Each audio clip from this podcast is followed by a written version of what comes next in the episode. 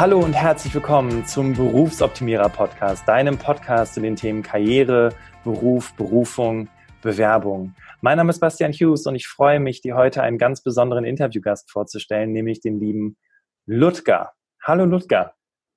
Hallo Bastian, ich grüße dich. Äh, wir wollen in dieser Podcast-Folge oder in diesem Interview ähm, der Frage nachgehen, warum einige Menschen finanziell auf der Überholspur sind, während andere auf dem Seitenstreifen zu stehen scheinen. Und ja, kurze Vorstellung zu Ludger. Ähm, warum darf Ludger oder warum, warum spricht Ludger über Finanzen? Nun, ähm, frei nach seinem Claim Vorsorge dich nicht, lebe, ist Ludger Quante Experte für Finanzwissen und Change-Prozesse im Zusammenhang mit der persönlichen Finanzplanung. Seit über 20 Jahren ist er als Berater im Geschäft und hilft Menschen dabei, strategisch ihre finanzielle Unabhängigkeit zu erreichen. Das macht er im Rahmen der Einzelberatung oder auch und Vorsicht, Einzelberatung, normalerweise berät Ludger nur Kunden mit, ich glaube, ab eine Million Euro äh, Einkommen auf dem Konto. Mhm. Oder ähm, Vermögen. Oder Vermögen, genau. Ähm, aber wenn äh, das Konto, also diese Konto, äh, dieser Kontostand noch nicht erreicht wär, wurde, kannst du dir auch Ludgers Hilfe ganz exklusiv eben auch in einem seiner Seminare holen. Dazu allerdings später mehr, denn ähm, Ludger hat ein unfassbar faires Angebot für eins seiner Seminare und da freue ich mich drauf, wenn wir da später drüber sprechen. Aber nochmal herzlich willkommen, Ludger. Dankeschön, Bastian, dass ich da sein darf. Ja, sehr, sehr gerne. Ich freue ich freu mich. Ich finde es mega cool, dass du dir die Zeit nimmst. Ähm, Gibt es noch irgendwas, was noch hinzugefügt werden darf zu deiner Person? Auch da kommen wir bestimmt noch im Laufe des Podcasts dazu. Ähm, denn 20 Jahre Erfahrung lassen sich nicht in zwei Sätzen wiedergeben, sondern äh, ja, da braucht man ein bisschen mehr dafür. Und viele von dem, was ich mache, ist halt Ausdruck meiner Erfahrung, die ich gemacht habe in den letzten 20 Jahren. Absolut. Zuhörer noch einiges erfahren im Laufe des Interviews, glaube ich. Absolut, wird mega spannend. Ich freue mich schon, weil ähm, ja, wie wird man zu einem Finanzexperte? Ne? Fangen wir doch mal in der Kindheit an. Was, was wolltest du als Kind werden, Ludger? Also ich wollte immer erwachsen werden, weil ich äh, habe mir immer die Frage gestellt, warum, wie Erwachsene, warum, warum, tut ihr, warum tut ihr das und warum tut ihr euch das an? Es hat eine Situation gegeben, als ich als kleiner Junge in der, in der Küche saß. Ich habe ja noch vier Geschwister und ich saß in diesem Fall alleine in der Küche mit meinen Eltern. Sie standen äh, am, am Herd oder, oder halt an der Küchenzeile. Und äh, viele von euch, die Kinder haben oder, oder Kinder kennen, die wissen, dass Kinder sehr intuitiv sind nicht immer alles artikulieren können, aber sie spüren alles. Kinder spüren alles. Sie kriegen auch alles mit. Sie kriegen auch jedes unausgesprochene Wort mit. Und, und ich äh, kann mich sehr, sehr gut erinnern, wo ich saß, äh, wie ich saß. Und ich kann mich an meine Gefühle erinnern und Gedanken. Nicht mal das, was ich gesagt habe, auch nicht mehr so genau, was meine Eltern gesagt haben. Aber mhm. ich wusste es immer wieder um das beliebte Thema Geld, das nicht vorhandene Geld. Und ich habe mir damals die Frage gestellt, warum tut ihr das? Ja, warum tut ihr euch das an? Mein Vater ist 40 Stunden die Woche arbeiten gegangen. Also zumindest war er 40 Stunden nicht da. Gearbeitet hat, weiß ich nicht. Ja, äh, die haben im öffentlichen Dienst gearbeitet, aber das wurde nicht ganz so kontrolliert. Bei meiner Mutter, da bin ich mir ziemlich sicher, dass sie sehr hart gearbeitet hat, 30 Stunden pro Woche. Und äh, wir hatten, äh, also meine Eltern, fünf Kinder, ich hatte vier Geschwister, auch noch einen Hund, selbstverständlich, muss ja alles sein. Und ich habe gefragt, warum tut ihr euch das an? Ja, warum geht ihr 40 und 30 Stunden arbeiten? Kauft Ware, die er nicht braucht, von Geld, was er nicht hat, um Leuten zu imponieren, die er nicht mögt. Und das Geld reicht vorne und hinten nicht. Ja. Warum tut ihr euch das an? Und da war mir eins klar, das braucht kein Mensch. Ja, das braucht kein Mensch. Das erlebe ich aber heutzutage immer wieder. Ja, ich bin ja jetzt schon über 50 und äh, stelle aber fest, dass sich die Zeiten gar nicht geändert haben, was das betrifft. Es gibt immer noch Leute, die 40 Stunden zur Arbeit gehen, teilweise mehr, dann noch die An- und Abfahrt haben. Bei uns war es halt so, meine Eltern sind äh, zehn Minuten zu Fuß zur Arbeit gegangen. Ja, und ich erlebe hier, wir wohnen ja in Frankfurt, im Rhein-Main-Gebiet fahren die Leute halt bis zu zwei Stunden. Das heißt aber im Klartext zwei Stunden hin, zwei, oder bis zu zwei Stunden hin, bis zu zwei Stunden zurück, acht bis neun Stunden auf der Arbeit, ein bis anderthalb Stunden Pause. Das heißt im Klartext, die sind 14 Stunden nicht zu Hause. Ja. ja. Und, und das Ganze, um sich ein rein Mittelhäuschen zu kaufen, einen Gebrauchtwagen und einmal im Jahr einen Pauschalurlaub. Und da habe ich gesagt, das kann es nicht sein. Das kann nicht das Leben sein. Ja. Ne? Da, ja. muss es eine andere Möglichkeit geben, da aus diesem Hamsterrad rauszukommen. Ne? Und natürlich dann auch im Job nur darauf zu, hinzuarbeiten, die nächste Möhre zu kriegen. Ne? Also das hatte ich eben noch ein interessantes Gespräch mit einer Klientin. Ne? So ja. äh, die ja. nächste Möhre erreichen, um sich dann das mhm. größere Auto leisten zu können. Und ganz genau, ganz genau, ja. Mhm. Und einmal, äh, einmal im Jahr auf der Weihnachtsfeier dann ähm, äh, sich gut zu fühlen, weil man, weil man dann äh, pauschal mal gelobt wird oder auch nicht und das dann eben als, als zum anderen nehmen, um das nächste Jahr zu überleben. Ich sage nicht zu leben, sondern zu überleben. Ja, die ja. meisten Menschen überleben von Jahr zu Jahr, aber, aber sie leben nicht im Jahr.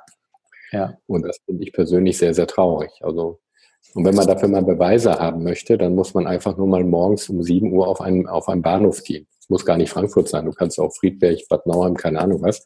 Geh einfach mal morgens um 7 auf den Bahnhof oder um 8 und beobachte die Menschen, die zur Arbeit gehen. Du siehst denen das in den Gesichtern an. Ja. Und ähm, sorry, da, da kommt mir gerade auch wirklich diese Metapher, jetzt kommt, hier steht ja Weihnachten vor der Tür. Und mhm. äh, viele Menschen machen sich vielleicht auch Gedanken, oh Gott, ähm, ähm, ich kann gar nichts schenken, weil ich gar nicht genug Geld habe, weil ich das noch abbezahlen ja. muss, das noch abbezahlen muss. Ja. Okay, wird es halt ja. dieses Jahr nur selbstgebastelte Gutscheine geben, ne? Ja, ja, ja. Was ich übrigens absolut in Ordnung finde. Also ich finde dieser Konsumterror an Weihnachten, der, der, den finde ich gruselig. Ich versuche das möglichst zu vermeiden, soweit es geht. Und da kann ich einfach nur sagen, für die Leute, die es sich A nicht leisten können und B, die sich, die sich leisten können, an die, für die gilt das ganz genauso, verschenkt doch einfach mal Zeit. Verschenkt doch mal Zeit. Geht doch mal mit den Leuten, die ihr wirklich mögt, eure Eltern, äh, Großeltern, äh, Onkels, Tanten, Anverwandten, eure Kinder, wer auch immer, verbringt doch mal Zeit miteinander. Ich erlebe sehr oft, gerade, gerade wenn es um das Thema finanzielles Mindset geht, dann gibt es, gibt es Meinungen, die sagen, du musst zehn Prozent deines Einkommens spenden bin ich überhaupt kein Freund von. Weil ich das nämlich Gefühl habe, dass die Leute sich einfach nur freikaufen wollen. Die wollen sich freikaufen, ihr schlechtes Gewissen freikaufen. Es gibt ja auch Organisationen, ja, Grüner Frieden zum Beispiel, ja, die haben ja Millionen von Teilnehmern. Und ich habe dann den Eindruck, dass die Leute, die da jeden Monat ihre 25, 30, 50 Euro bezahlen, dass sie sich einfach nur freikaufen wollen, getreu dem Motto, ich habe doch schließlich was getan. Ja, ich habe ich hab mein Gewissen freigekauft. Ne? Habe ich übrigens auf YouTube auch ein Video dazu. das pack, heißt, pack. Ich packe mir nicht schon noch. nach Barcelona. Äh. da habe ich genau auch ein Beispiel von jemandem, der, der äh, auf der einen Seite bei Greenpeace ähm, äh, jeden Monat was spendet, um sich frei zu kaufen. Und äh, dann aber äh, eine, eine, Liebe, eine Liebe gewonnen hat, wo er dann äh, alle 14 Tage nach äh, Barcelona fliegt. Ja, da habe ich gesagt, Leute, wie passt das? Wie passt das in dein Weltbild? Ne? Ja. Auf der einen Seite demonstrieren äh, für die Eichhörnchen und gleichzeitig aber ähm, ähm äh, alle 14 Tage nach Barcelona fliegen, so mit so einem Billigticket. Und die Antwort war dann, ja, äh, aber da, da kann ich doch so, ähm, so Emissionsscheine kaufen. Dann habe ich so wieder gut gemacht. Und dann habe ich gesagt, man merkt, dass du Katholik warst. Das haben die nämlich auch gemacht. Das nennt man Ablasshandel. Mhm. Mhm. Das ist bei den Katholiken und die wollen das so. Okay. Ähm, jetzt, jetzt ist es so, äh, ich stelle mir gerade vor, Ludger, kleines Kind, sieht die Situation in der Familie, äh, Finanzen. Ähm, ich meine, wie viele, wie viele, also ich habe es ja auch selber bis zu einem gewissen Grad erlebt, die Eltern streiten sich wegen des Geldes. Mhm. Ähm, aber man ist ja nicht dann sofort Finanzexperte, weil man sagt, ich werde jetzt erwachsen und weiß jetzt, wie man mit Geld umgeht. Wie hast Definitiv. du, Nein. genau, wie, was war so das Handwerk, was es gebraucht hat, um, um wirklich äh, ähm, ja, sich dann, in die, also wie, wie hast du angefangen? Wie ging deine Karriere los, um als Finanzexperte? Dann also ich, ich habe ja einen sehr krumm, äh, krummen Lebensweg und bin ja auch Quereinsteiger. Ich wollte ähm, ursprünglich aber tatsächlich mal äh, äh in einer Bank lernen. Ich habe ja nur Realschulabschluss beziehungsweise höhere Handelsschule. Ähm, habe dann auch ein Jahr wiederholen müssen in der höheren Handelsschule und wollte dann zu unserer Dorfbank. Das war so eine Bank mit zwei Filialen, beziehungsweise mit einer, das heißt eine Hauptstelle und eine Filiale. Also heute wird man sagen, so eine Bonsai-Bank wird es mhm. gar nicht mehr geben. Haben natürlich logischerweise auch irgendwann mal fusioniert. Aber damals waren die selbstständig und ich habe gesagt, ich gehe zur Bank, weil mich das Thema Geld immer interessiert hat. Ich weiß nicht warum, schon von Kindesbeinen auf hat mich Geld interessiert. Ich äh, habe ja sehr früh angefangen, Ferienjobs zu machen, mit zwölf Jahren beim Schreiner. Das war mein erster Ferienjob für damals drei D-Mark die Stunde. Da gab es noch echtes Geld. Und äh, ich habe immer gefragt, was kostet das, was kostet das, was kostet das, wie geht das und wie geht das? Ich habe den Leuten Löcher im Bauch gefragt, äh, bis, bis zum, äh, dass sie einfach nur noch genervt waren von meiner, von meiner Fragerei. Ne? Weil ich mich, ich habe immer die, die, ich wollte immer Verhältnismäßigkeiten haben im, im Geld. Ja? Wollte immer wissen, was kostet das im Vergleich zu denen und ich habe immer überlegt, wie, wie kann man was besser machen, wie kann man was günstiger machen. Ich kann mich erinnern, als ich 15 war, das war so die Mofa-Zeit, äh, war 14,5, 15, ich weiß nicht mehr genau. Und da habe ich äh, am Küchentisch gesessen und habe mir den Kopf darüber zerbrochen, was jetzt Sinn macht. Soll ich mir jetzt eine Mofa kaufen, eine gebrauchte? Äh, für 300 D-Mark damals und habe dann die Folgekosten, also ich habe dann Versicherung, Sprit und so weiter oder eventuelle Reparaturen oder alternativ ein neues Fahrrad, was ja 20 Jahre hält, keine Folgekosten hat und habe ich rauf und runter gerechnet mit 14 Jahren. oder 14,5 Jahren. Da kann ich mich noch sehr gut dran erinnern, am Küchentisch. Und ich habe mir tatsächlich ein Fahrrad gekauft, weil ich gedacht habe, da habe ich keine Folgekosten, habe ich mir Break-Even ausgerechnet. Dann habe ich das Fahrrad wieder drin. Mit 15. Okay. Aber hast du denn dann den Job bei der Bank bekommen oder wie ist es dann weitergegangen? Oh, das war eine, für mich eine Katastrophe. Die haben, ich glaube, ich habe die falsche Antwort gegeben. Und zwar hat er mich gefragt, Herr Quante, wenn wir, sie, wenn wir sie nicht nehmen, was machen Sie denn dann?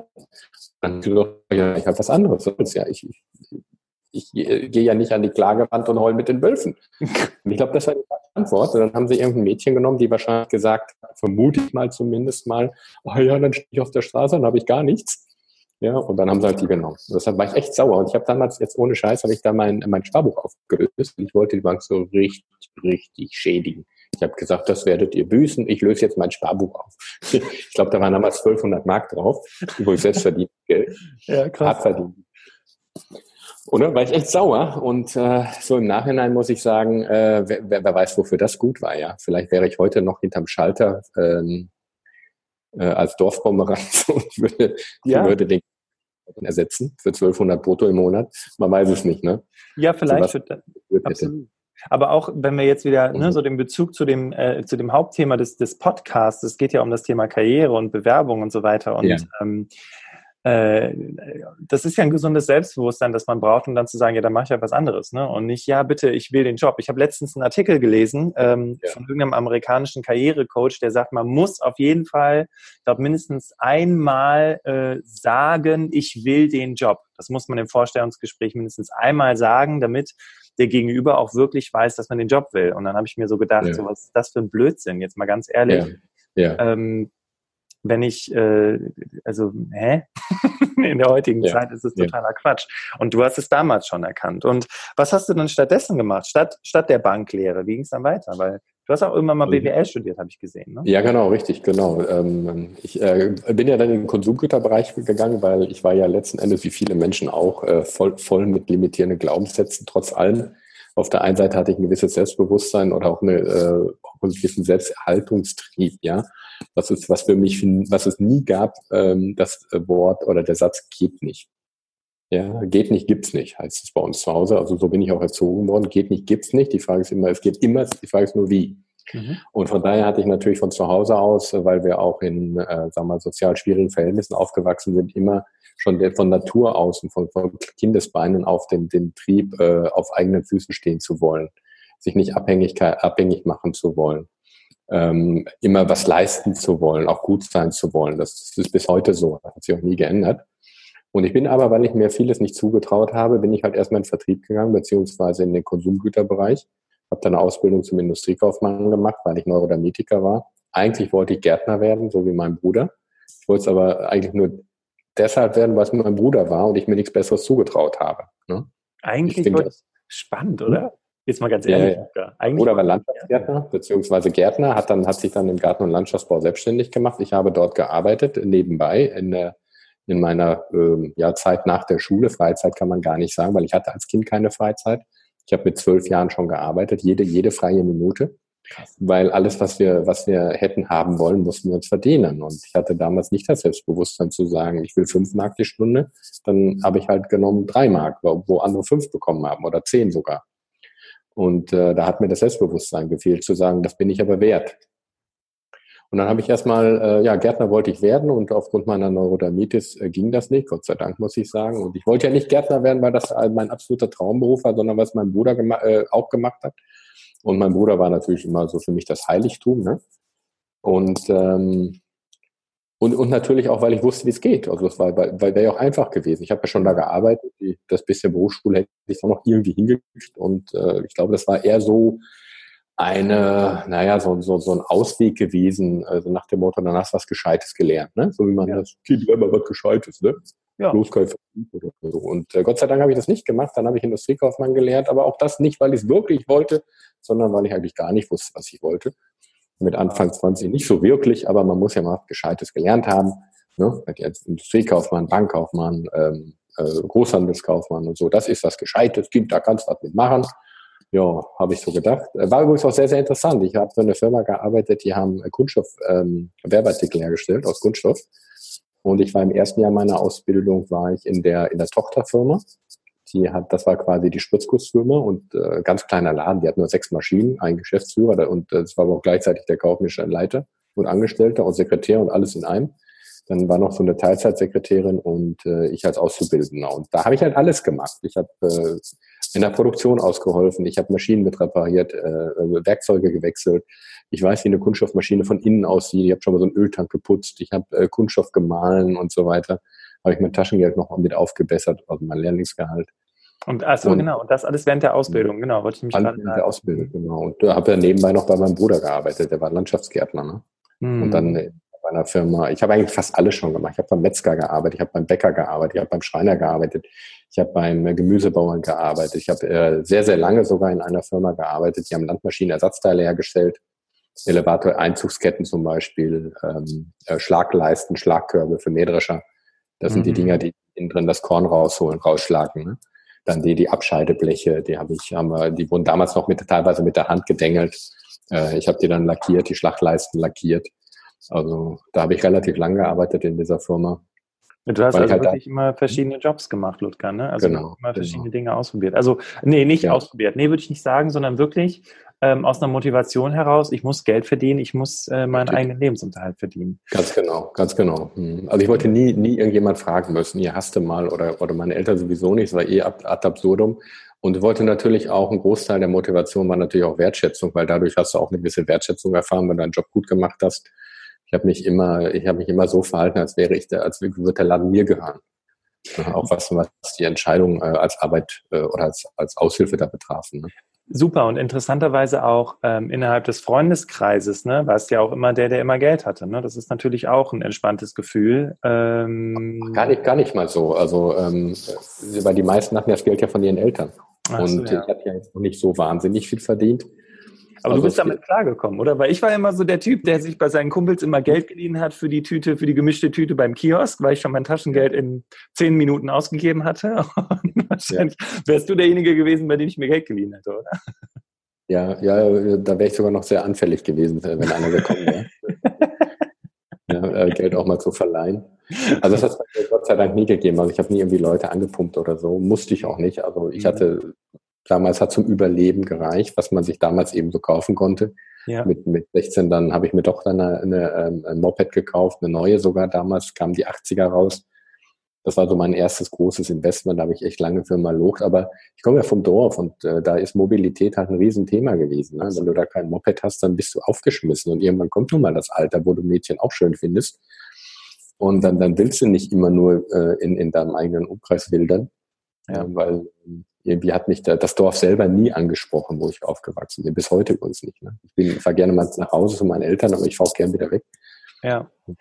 Okay, und ähm, also du hast mal Loch, du hast dir dann das erste Investment äh, ja. äh, äh, ermöglicht. Ähm, ich fand es gerade eben ganz spannend, so die Haltung, so, nee, Geld verleihen niemals, ne? Und ähm, wann hat das dann angefangen, weil bis zu dem Zeitpunkt, jetzt mal ganz ehrlich von außen betrachtet, bist du rein theoretisch jemand, der für noch, noch mehr Geld noch mehr arbeiten geht. Ne? Ähm, der, ja, der halt sagt, ne, ich muss, muss genau. halt auf genau. eigenen Beinen stehen, ich muss halt arbeiten, arbeiten, arbeiten, arbeiten. Also genau. sehr fokussiert genau. und Wahnsinn. Aber wo kam irgendwann der Moment, so die Erkenntnis, okay, ich muss jetzt vielleicht irgendwas studieren oder ich muss jetzt irgendwie den Weg ändern, um halt auch ähm, mehr zu verdienen und mehr die Sicherheit und die Freiheit zu haben? Also es, geht, es ging mir in erster Linie gar nicht so ums mehr verdienen. Ich, ich habe ja den Weg dann gemacht über den Konsumgüterbereich. Ich äh, bin dann äh, ähm, äh, nach meiner Ausbildung direkt zu Gloria gegangen, obwohl die Ausbildung an sich, also das, was ich dort gemacht habe, ich habe die Produktentwicklung gemacht für die Firma, obwohl ich Auszubildender war. Super spannend, aber mega schlechtes Betriebsklima und, und in dem Büro wurde geraucht. Das ging bei mir gar nicht. Okay. Das fand ich einfach nur äh, rücksichtslos. Und dann habe ich gedacht, ich muss hier raus, das, das, da, da werde ich krank und äh, war dann zwei Jahre bei Gloria als Verkaufsförderer, bin dann zur Firma Selit gewechselt, Kochtopfhersteller, mhm, als Junior Außendienst. Also früher ist das ZBV zur besonderen Verfügung. Mhm. Äh, bei Gloria war ich Merchandiser. Das kam damals auf, die, äh, der Markt wusste noch gar nicht, was das überhaupt war, Merchandiser. Und bin dann innerhalb von sieben Jahren bei Selit vom, vom äh, ich sag mal, vom Lehrling im Außendienst zum Verkaufsleiter geworden. Ich war damals 28 und war, glaube ich, einer der jüngsten Verkaufsleiter Deutschlands mhm. und habe die ähm, äh, die, die Konzerne betreut. Karten, äh, Horten, Karstadt, äh, Hertie, Kaufhof. Damals waren die ja noch alle selbstständig und unabhängig und habe die dann betreut und ähm, Dann wurde aber die Geschäftsführung eines Tages ausgetauscht, mit dem ich mich super verstanden habe. Und dann habe ich gesagt, hier kannst du nicht mehr bleiben in dem Chaos. Klammer auf, ich hätte ruhig noch mal ein, zwei Jahre machen sollen, weil man kann auch aus Fehlern anderer Menschen lernen. Ja, also wenn, wenn äh, jetzt Zuhörer da sind, die gerade sehr unzufrieden sind, die vielleicht ihre Geschäftsführung angreifen und sagen, ja, so kann, so könnte er das nicht machen. Ja, mag sein, aber hört gut zu, weil man kann auch aus Fehlern anderer lernen. Das ist nicht, ja, das ist nicht nur billiger, es macht auch mehr Spaß. Ja? Weil Alternative ist nämlich, du machst die Fehler selber. Ja. ja. Also wenn, wenn ja, gerade an die Zuhörer gerichtet, wenn ihr jetzt in Firmen seid, wo ihr sagt, hier ist das absolute Chaos, wir haben einen ganz doofen Chef oder Chefin, äh, dies läuft nicht, jenes läuft nicht, das läuft nicht, gibt zwei Möglichkeiten. Entweder du gehst jetzt in die Verantwortung, bewegst deinen Arsch und machst es selber besser, gehst zu deinem Chef hin und sagst, pass mal auf, läuft gerade einiges schief, das, das, das. Ich würde das gerne ändern.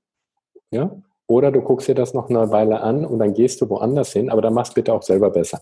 Ja, ja. So finde ich gut. immer die Leute, die über Jahrzehnte klagen, also nicht nur über Jahre, sondern über Jahrzehnte klagen, aber immer noch da sind. Ist ein, ist ein schönes, schönes Learning, was die Hörer mitnehmen können. Ne? Also ja. halt, ähm, das habe ich, ähm, ich habe morgen habe ich ein Interview äh, mit einer Buchautorin, die, die, die hat ein Buch geschrieben, Montags muss ich immer kotzen. Mhm. Ähm, aber sie ist natürlich clever, ne? Sie, sie nölt natürlich nicht darüber, wie doof alles ist, sondern sie, sie gibt halt eben auch Dinge mit an die Hand, wie, wie sagt sie, äh, gegen Montagsübelkeit, um damit halt klarzukommen oder um es halt zu verändern tatsächlich. Ne? Ja. Und es ist ein super cooler Ansatz, auch super cool, wie sie das Buch geschrieben hat. Und sie hat eine Sache gesagt, die fand ich ganz interessant. Und zwar hat sie gesagt, ähm, Verantwortung übernehmen. Ne? Also anstatt ja. den ganzen Tag darüber zu nölen oder montags sich darüber zu beschweren, wie doof es schon wieder ist, Verantwortung übernehmen für dich. Ganz genau. Ja. Das ist ein sehr wichtiges Thema, was, was du da ansprichst, auch äh, wenn es ums Thema Finanzen geht. Jetzt springen wir wieder ein bisschen in die Zukunft oder zum heutigen. Mhm. 80 Prozent aller Deutschen sollten niemals Geld anlegen, weil sie es nicht können. Nicht, nicht, nicht, nicht, nicht können im Sinne von, ich weiß nicht, wo, wo ich es hin überlegen soll, sondern können im Sinne von, das Verantwortungsbewusstsein fehlt. Ja, Tobias Beck sagt immer, wie du eine Sache machst, so machst du alle. Wie im Kleinen, so im Großen. Ja. Und so ist das beim Thema Verantwortung auch lebe sehr, sehr oft und deswegen ähm, bin ich, ähm, äh, möchte ich auch nicht jeden beraten und kann auch nicht jeden beraten. Es gibt viele, viele Menschen, die Kapital anlegen wollen, das auch tun, aber in dem Moment, wo es Probleme gibt, sehen sie ihre eigene Verantwortung nicht, sondern versuchen dann die Verantwortung, die sie haben als Investor, abzuwälzen auf andere Menschen. Das ist auch im Berufsalltag übrigens so. Ja, ganz genau. Ich habe es ja auch erlebt. Ich komme ich komm ja, aus, ich komm ja aus der Industrie. Ich habe es ja dort erlebt. Ja. Die wenigsten sagen, sich an die eigene, meine Mutter sagt immer, fass dich mal an die eigene Nase. Ne? Dass die wenigsten sagen, ich fasse mich mal an die eigene Nase. Was, was ist mein Anteil an der Situation? Und was kann ich besser machen? Bevor ich andere kritisiere, frage ich doch erstmal, was kann ich noch besser machen? Und ähm, nur damit wir das gerade mal extrahieren, es geht jetzt nicht darum, ähm, äh, also es geht, glaube ich, grundsätzlich darum, Verantwortung, Verantwortung, Verantwortung, ganz viel übernehmen. Richtig. Aber wenn es dann schief läuft, dann sind es die anderen schuld. Ja, so, ganz genau. Ich weiß genau. nicht. Genau. Noch schlimmer, man stiehlt sich dann aus der Verantwortung, indem man zum Beispiel dann sagt, oh, jetzt kündige ich. Ja. ja? ja. Hat, hat, hat eine Situation herbeigeführt und plötzlich ist man nicht mehr da. Ja. Aus irgendwelchen fadenscheinigen Gründen. Ja, ja, ich werde ja hier nicht wertgeschätzt und so weiter. Ich bin da selbstgebranntes Kind, muss ich sagen. Hatte auch äh, vor nicht so langer Zeit jemanden da gehabt, wo ich eine ähnliche Situation hatte, äh, die dann eben auf einmal weg war, obwohl sie bestimmte Dinge, Prozesse angestoßen hat. Und für alles, was du an Prozessen anstößt, hast du eine Verantwortung. Ja. So, und, ja. und, und, diese Verantwortung werden die meisten Menschen nicht gerecht. Ja. Und, je, und je höher du kommst, es wird nicht besser. Es wird in den Führungsetagen nicht besser. Ja, wir sehen das bei den ganz großen Firmen. Ne? Da fahren sie eine Firma in die Grütze, dann kriegen die noch eine Abfindung. Und dann findest du sie beim nächsten, bei, beim nächsten Unternehmen wieder. Da denken mir, Leute, wie geht das? Ja? Und, dann ist, hat sich, und dann hat sich nichts verändert. Ne? Ähm, und es hat sich Genau. Genau, also von der, von, von, der Denkweise her, ne? Das ist so der Punkt. Das ist ja genau wie, genau. ähm, Ludger, das ist im Privaten genauso. Ah, ich habe immer denselben Beziehungspartner, immer, ja. weiß ich nicht, geht meine Freundin mir irgendwann fremd oder immer, äh, weiß ich nicht, habe ich diese schwierigen Weiber. Ja, du musst an dir ja, selber arbeiten ähm, um das ein, ja. so, das, was du über andere Menschen sagst und denkst, sagt mehr über dich aus als, als über den anderen Menschen. Das habe ich gelernt. Es ist übrigens gar nicht so leicht, das äh, zu lernen. Insbesondere dann nicht, wenn man dann irgendwann mal auf seine eigenen Gedanken guckt. ja, ja. ja. Plötzlich, oh, du bist ja, ja auch nicht besser. Ja, ja, ja. aber irgendwann muss man mal erkennen. Ich habe lange gebraucht, aber Ja. Absolut.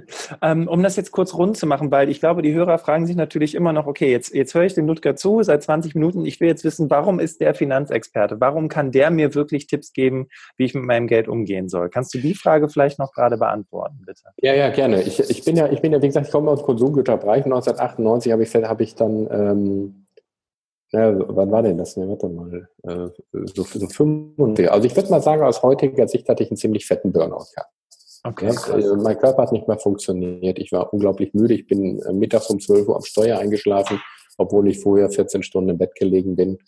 Also ich war einfach fertig. Äh, ich habe das aber nicht so erkannt, dass das ein Burnout war. Ich habe mich dann irgendwann mal an den, äh, ich sag mal, Haaren selbst da, selbst da rausgezogen aus dieser Situation und ähm, habe aber dann gemerkt, irgendwas stimmt da nicht. Ne? Das, das, kann so nicht sein. Und bin dann wie die Jungfrau zum Kind, beziehungsweise habe dann erstmal mir eine Frage gestellt. Ich war zu dem Zeitpunkt freier Handelsvertreter für Elektrogeräte hier in Hessen und äh, habe das erst seit zwei, drei Jahren gemacht und habe mir dann eine Frage gestellt. Wenn du jetzt mal 50 Jahre weiter denkst oder 60, je nachdem.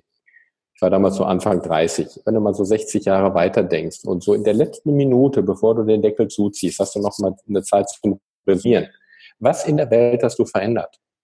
Was trägt deine Handschrift? Wo hast du gelebt? Was bleibt von dir, wenn du nicht mehr gehst? Und die Antwort war ernüchternd. Nix. Nix. Ich war, ja, ich habe Produkte verkauft, die die Welt nicht braucht. Rote Toaster mit Bayern München Aufkleber in Hessen. Ja. So, ein, so ein Blödsinn. Ja. Hab, natürlich waren auch gute Produkte dabei, ja, aber ganz ehrlich, 90 Prozent aller Produkte kann sie, wenn sie es aus dem Regal nimmt, fragt kein Mensch mehr nach. Also ich war immer eine Maschine. Ich habe immer etwas für andere getan. Ich war immer Handlanger von anderen. So, und wenn du äh, dich hast führen lassen wie eine Marionette, dann hast du, in dem Fall war es sogar so, äh, ähm, nicht, kein, nicht, nicht Lob bekommen, sondern kein Tadel. So, und wenn du es nicht gut genug gemacht hast, wurdest du getadelt. Und wenn du es gut gemacht hast, wurdest du weniger getadelt. So. Und das war so richtig pervers, wenn man sich das mal heute überlegt. Ne? Geht ja vielen Menschen immer noch so und habe dann eben gesagt, ähm, habe mir eine Frage gestellt und habe gesagt, Ludger, möchtest du das auf Dauer machen? Die Antwort war sofort nein. Und dann kam das Problem und dann kam ich die nächste Frage, ja, was möchtest du denn dann machen? Ja. Und da bin ich in ein tiefes Loch gefallen, weil ich wusste definitiv, was ich nicht mehr wollte und zwar am liebsten ab sofort, aber ich wusste nicht, was ich wollte und das war sehr, sehr schwierig. Und dann habe ich mich irgendwann hingesetzt und äh, oder auch nicht, äh, habe nachgedacht und gegrübelt und irgendwie kam dann so diese Intuition, wenn du weißt, dass du nicht mehr willst, aber noch nicht weißt, was du willst, also im Zweifeln bist. Ja, Zweifel ist ja das Wartezimmer der Erkenntnis. Dann ändere doch, ne? ändere doch zumindest deine Priorität im Leben, weil meine Priorität war immer, ich wollte gut sein. Ja, ich wollte gut sein. Aber hinter diesem Ich wollte gut sein stand eigentlich nur, ich will geliebt sein. Das heißt, ich habe mich verkauft, meine Leistung, meine Arbeitsleistung verkauft für ein bisschen vermeintliche Liebe und Zuneigung. Oder für weniger Tadel. Das ist noch viel perverser. Ja? Als ich zum, in, den letzten Firmen, wo ich war, also in einer dieser Firmen aus dem Elektro-Kleingerätebereich, fängt mit P an und ETRA auf, gibt es Gott sei Dank nicht mehr, muss man sagen da, da ging es nicht um Lob und Tadel, sondern da ging es um Tadel oder weniger Tadel. Und das war einfach pervers. Aus heutiger Sicht würde ich sagen, das war pervers, aber ich habe das Spiel ja mitgemacht, eine Zeit lang, bis ich das mal erkannt habe und habe mich dann aus dem System raus, rauskatapultiert und bin dann, äh, wie gesagt, habe ich dann genau äh, berufsbegleitend angefangen zu studieren, weil ich einfach gesagt habe, mit dem Titel auf der Visitenkarte bewirbt es sich halt leichter. Ich hatte damals aber noch gar keine Vorstellung, in welche Richtung es geht. Ich habe halt gedacht, naja gut, verkaufen kannst du, Elektro-Kleingeräte, da bist du nun mal. Und mein Selbstbewusstsein hat auch gar nicht gereicht. Und dann bin ich wie die Jungfrau zum Kind in die Finanzdienstleistung gekommen und habe das erstmal äh, berufsbegleitend gemacht und habe mir dort dann eben in den letzten 20 Jahren die Sporen verdient und die Erfahrung gesammelt, indem ich eben überall hingegangen bin, habe alles ausprobiert, bin auf tausende von Seminaren, Veranstaltungen, Produktveranstaltungen, wo auch viele schlechte dabei waren, muss man sagen. Und so habe ich mir eine Menge, eine Menge Erfahrung angesammelt. Ja, und Erfahrung ist halt nun mal das, was bleibt, wenn nichts mehr bleibt. Das heißt, ich habe da auch sehr oft ins Klo gegriffen, habe falsche Menschen vertraut, habe die falschen Prospekte gelesen, habe in, in den falschen Trends hinterhergelaufen, habe die falschen Statistiken gelesen, habe die falschen Fachzeitschriften gelesen, äh, Warentest oder wie das Gedöns da und habe mir irgendwann, zu, irgendwann mal zu den Dingen eine eigene Meinung gebildet, weil ich festgestellt habe, das, was man liest oder das, was man dir, dir zeigt als Endverbraucher, ist alles immer nur gefärbt. ist alles nur gefärbt, weil jeder, der etwas rausbringt, ob das eine Statistik ist, ob das ein Prospekt ist, der hat immer eine Absicht. Ja? Es gibt sogenannte Fachzeitschriften, die wollen halt, dass die Fachzeitschrift gekauft wird. So, jetzt kauft die aber keiner, wenn da Sachen, wenn da äh, normale Sachen drin stehen. Also machst du es entweder, indem du die äh, äh, Reize ausübst, entweder Gier oder Angst. Ne? Ja. Angst, indem man alles schlecht macht und Gier, indem man alles gut macht. So, das heißt, mit Gier und Angst kannst du wunderbar Geschäfte machen im Finanzbereich. Ja, vor allem mit Gier oder Steuerspargier. Ne? Das ist auch noch Thema. Ne? Steuerspar ist ja nach dem Sexualtrieb der stärkste überhaupt. Wir ja, schenken Ihnen die Mehrwertsteuer. Genau, richtig, sowas zum Beispiel. Ne? Oder Geiz ist geil. Das ist einfach verachtend, menschenverachtend. Ne? Ja, ja. Ich bin mir relativ sicher, wenn man Särge steuerlich begünstigen würde, hätte hier schon jeder einen im Keller. Für später mal. Ne? Ich kann ja schließlich abschreiben, das heißt, Finanzamt zahlt ja die Hälfte dazu. Bin ich mir relativ sicher. Ich würde da mal gerne einen Test machen und sagen, nur, nur bitte sehr gesteuerlich abzugsfähig. So aus wie viel dich einer kaufen würde. Ja, klar. Jetzt, jetzt ist es so, wir haben zu Beginn gesagt, eigentlich berätst du Leute, die äh, ab eine Million Euro vermögend sind. Finanzberater gibt es wie Sand am Meer. Warum, warum hast du. Finanzberater, nee, es gibt Leute, die behaupten, sie wären einer. Schon. Ja. Sehr schön. Und warum bist du jetzt wirklich, warum, was sind die Sporen, die du dir verdient hast, um heute eben Menschen mit so einem Vermögen beraten zu können? Dass dir ein Tobias Beck oder auch andere Leute zuhören? Ja. Also, also zum einen ist es so, dass ich äh, nicht alles glaube, was ich höre. Das heißt, wenn ich auf irgendwelchen Veranstaltungen bin, wenn ich Prospekte lese, äh, dann glaube ich erstmal nicht alles, was ich höre. Das ist das eine. Zum anderen ist es so, weil du sagst, Berater, gibt es viele wenn wir uns den Markt mal angucken, ähm, ich zeichne das immer gerne auf, äh, wie, mit so einem Rad.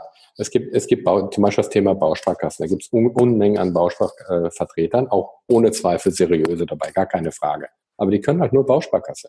So, dann gibt es Immobilienleute, wie Sand am Meer. Da sind auch sehr viele seriöse dabei und die können das auch wirklich exzellent. Aber die können halt nur Immobilien. Und dann gibt es Versicherungsleute, auch sehr seriöse, aber die können halt nur Versicherung. Dann gibt es Rechtsanwälte, wenig seriöse. Die können halt nur Rechtsberatung machen. Da gibt es die Steuerberater, gibt es auch wenig seriöse, aber es gibt sie. Es gibt auch wirklich gute Steuerberater dabei, die machen aber nur Steuern, kümmern sich um den Rest nicht. Dann Photovoltaikanlagen. Was haben wir denn noch alles? Äh, Sachversicherung haben wir schon, Lebensversicherung zum Beispiel, äh, sonstige Kapitalanlagen, ähm, offene, geschlossene Fonds und dergleichen. So. Da gibt es auch viele Vertreter, die das können, können, können das nicht zusammenbringen. Das heißt, wenn du für dich persönlich privat eine vernünftige Finanzplanung machen wollen würdest, dann müsstest du einen Bausparspezialisten, einen Immobilienspezialisten, einen Versicherungsspezialisten, ein, ein äh, für äh, Aktien, Aktienfonds, für Kapitalanlagen und dergleichen, müsstest du alle an einen Tisch bringen und die müssen sich alle einig sein. Und das funktioniert nicht. Und, und, und die, diese, diese äh, Position, die fülle ich aus. Ah, okay. Ja? Mach, machen wir mal ein Beispiel. Der jetzt hat einer 100.000 Euro zum Anlegen. So, jetzt geht er zu einem Immobilienberater, der sagt, die Immobilie, guck mal, ich kann eine Statistik zeigen, macht im Durchschnitt so und so viel, hast du nachher steuerfrei, hast einen Sachwert, wenn die Inflation kommt, bist du schützt. Klingt wunderbar. So, der Bausparkassenvertrag sagt, mal auf, du willst eine Immobilie kaufen. Ist doch ganz klar, deswegen brauchst du einen Bausparvertrag. Hat dein Opa doch auch schon gehabt. War dein Opa blöd? Nein. Guck, siehst du, was brauchst du also? Einen Bausparvertrag. Der von der Lebensversicherung, der sagt, pass mal auf, gut, die Lebensversicherung, die macht vielleicht nicht ganz so viel Rendite. Okay, aber dafür musst du dich um nichts kümmern. Du hast ein bisschen weniger Rendite, dafür hast du die aber steueroptimiert, wenn du sie mindestens zwölf Jahre laufen lässt, ist ja schließlich auch für deine Altersvorsorge und du brauchst dich um gar nichts kümmern und das Ganze auch noch garantiert, kriegst ja eine Garantie. Ne? Der Steuerberater sagt, lass mich in Ruhe, ich habe da gar keine Ahnung von und, und der Rechtsanwalt sagt, mir ist es scheißegal, wo du dein Geld anlegst, Hauptsache ich kann den Typen nachher verklagen. So. Harte Worte. Hast du schlechte Erfahrungen ja. mit solchen Menschen? Ja, in der Tat. Ja. Okay, aber ähm, ja, super. Also äh, verstehe, verstehe ich, verstehe ich sehr, sehr gut. Ähm, was machst du jetzt, ähm, also nee, oder anders, ähm, weil wir ähm, jetzt, jetzt sind das ganz viele verschiedene Bereiche. Ähm, und was machst du, wenn dann jemand sagt, ja, aber das sind ja ganz viele verschiedene Bereiche. Ich will ja den Spezialisten für Immobilien und ja. das kannst du ja gar nicht wissen, weil du kannst ja gar nicht so in der Tiefe in all diesen Bereichen drinstecken. Nein, in all den Bereichen nicht. Ne? Also Immobilie, Photovoltaik, so, ich glaube, da kenne ich mich verdammt gut aus. Ich habe noch ein Bauträgergeschäft. Ähm, und da, wo ich mich nicht auskenne, kaufe ich mir das Wissen ein. Ah, mal. Im Prinzip bin ich ja wie ein Architekt. Ne? Ein Architekt weiß, wie man ein Haus baut, aber er baut es nicht selber. Der weiß aber, dass man erst den Rohbau macht und dann die Fenster. Der weiß, wie man die Fenster einsetzen muss und der weiß, wo er hingucken muss, ob die Fenster richtig eingesetzt sind. Und alles das, was ich nicht weiß, bin ja, bin ja auch nicht Herrgott oder so, das, das kaufe ich mir einfach ein, das Wissen. Oder frage. Natürlich arbeite ich mit Steuerberatern, natürlich arbeite ich mit Rechtsanwälten, natürlich arbeite ich mit Spezialisten von Bausparkassen. Aber dann sage ich denen, was ich will und nicht der sagt dem Kunden, was er glaubt, was wir brauchen. Und das ist der Unterschied. Ja, und vor allem, ähm, und ich glaube, da ist nochmal der ganz, ganz große Mehrwert, wenn du jetzt in der Beratung bist, dann hörst du halt die Dinge raus aufgrund deiner Expertise und weißt halt, wie du es dem, ähm, dem Steuerberater sagen musst. Ich äh, Richtig, immer dieses, genau. dieses Beispiel, äh, Kunde kommt ins Autohaus, hat ein Problem mit seinem Auto, sagt, da klappert was und der, der After-Set-Berater schreibt auf den Zettel, da klappert was. Ne? Und, und genau, genau. der Techniker muss sich dann überlegen, wie er, den, wie er das Auto dann wieder hinkriegt. Und Richtig. da bist du halt im Prinzip die Schnittstelle mit deinem Fachexpertise, Genau. Das eben an diese Fachleute dann eben auch so weiterzugehen und die wissen, was du Genau, genau. Ja, super. Ja, ganz, ganz wichtig. Ich baue ja gerade ein Mehrfamilienhaus in Frankfurt, äh, ich habe ein Bauträgerunternehmen und da gibt es zum Beispiel Fenster, ich frage nach Fenstern. Gehst du zu einer Firma, die Kunststofffenster herstellt? Naja, sorry, was verkaufen die dir? Ja, dann hast du eine Firma, die stellt Holzfenster her. Was verkaufen die dir? Dann hast du eine, die macht Aluminium. Was verkaufen die dir? Ja. Keiner wird dir sagen, der, der Aluminiumhersteller wird nicht sagen, was macht in deinem Fall würde ich lieber Holz nehmen aus den und den Gründen. Ja. Ja, super. Ja, machen wir natürlich nicht, weil die sagen, ja, wir wollen ja unser Aluminiumfenster verkaufen. Nur produzieren ja nun mal Aluminium, das hat ja gewisse Vorteile. Also erzählen wir dem Kunden nur die Vorteile dieses Aluminiumfensters. Und das ist im Finanzbereich auch so. Und das ist aber gemein, weil dadurch bekommt der, der Endverbraucher keinen vernünftigen Blick. Ja. Und das ist zum Beispiel etwas, was ich mir nochmal auf die Fahne geschrieben habe für nächstes Jahr. Ich möchte einen Online-Kurs machen, wo jeder, gerade sagen wir, auch der Durchschnittsbürger in der Lage ist, seine eigene Finanzberatung selber zu machen, ja, ohne dass er irgendjemand dazu braucht. Ja, und das für überschaubares Geld. Ja, cool. Ähm, freue ich mich drauf, wenn wir im zweiten Teil des Interviews drüber sprechen, weil wir gehen jetzt nämlich offline bei Facebook, damit ähm, und wir freuen uns, äh, also Lothar und ich, wir freuen uns ganz besonders, wenn du im Podcast reinhörst. Podcast erscheint immer mittwochs um sechs, die Berufsoptimierer äh, zu finden, überall, wo man Dinge hören kann, sogar bei radio.de. Ähm, und wir, wir freuen uns auf deinen Besuch ähm, und äh, freuen uns auf den zweiten Teil und wünschen dir an dieser Stelle noch einen ganz, ganz wunderbaren Tag. Bis dann. Möchtest du auch noch Tschüss sagen, Ludger? Ja, Tschüss äh, in den Podcast. so, okay, Livestream offline. Part 2. Jetzt bin ich gespannt. Jetzt hast du gerade diesen Online-Kurs angesprochen ja. ähm, und sagst, äh, hier, das soll für jeden möglich sein. Ähm, genau. Aber äh, um da, bevor wir da tiefer einsteigen, warum ist es so, dass manche Menschen ihr Finanzleben wirklich richtig im Griff haben und andere eher auf dem Standstreifen stehen? Und ich sag mal, es neidisch von der Seite belächeln? Also es hat mehrere Ursachen. Es gibt, es gibt ja im Wesentlichen drei Stellschrauben, wie ich äh, mein Vermögen erhöhe. Die eine Stellschraube ist, ich erhöhe das Einkommen. Die andere Stellschraube ist, ich, erhöhe, ich senke meine Kosten. Und die dritte Stellschraube ist äh, die richtige Strategie.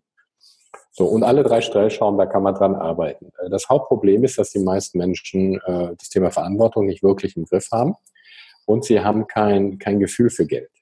Sie haben überhaupt gar kein Gefühl für Geld und äh, wollen es auch nicht haben. Sie blenden vieles aus. Also wenn ich den Leuten erkläre, also wenn einer heute 10.000 netto hat und ist gesetzlich versichert, hat sonst keine Vermögenswerte, dem muss ich schon ernst und ist vielleicht schon 50 Jahre alt, dem, dem äh, muss ich schon ernsthaft die Frage stellen, du hast jetzt noch genau 17 Jahre bis zur Rente. Wenn du heute von 10.000 netto nichts zur Seite legen kannst, dann erklär mir doch mal, wie du von zweieinhalbtausend Rente leben willst. Das heißt, das ist ein Delta von 7.000 Euro. Ähm, da kommen die abstrusesten Ausreden. Ja. Das heißt, die Menschen sind verblendet von ihrer eigenen Situation.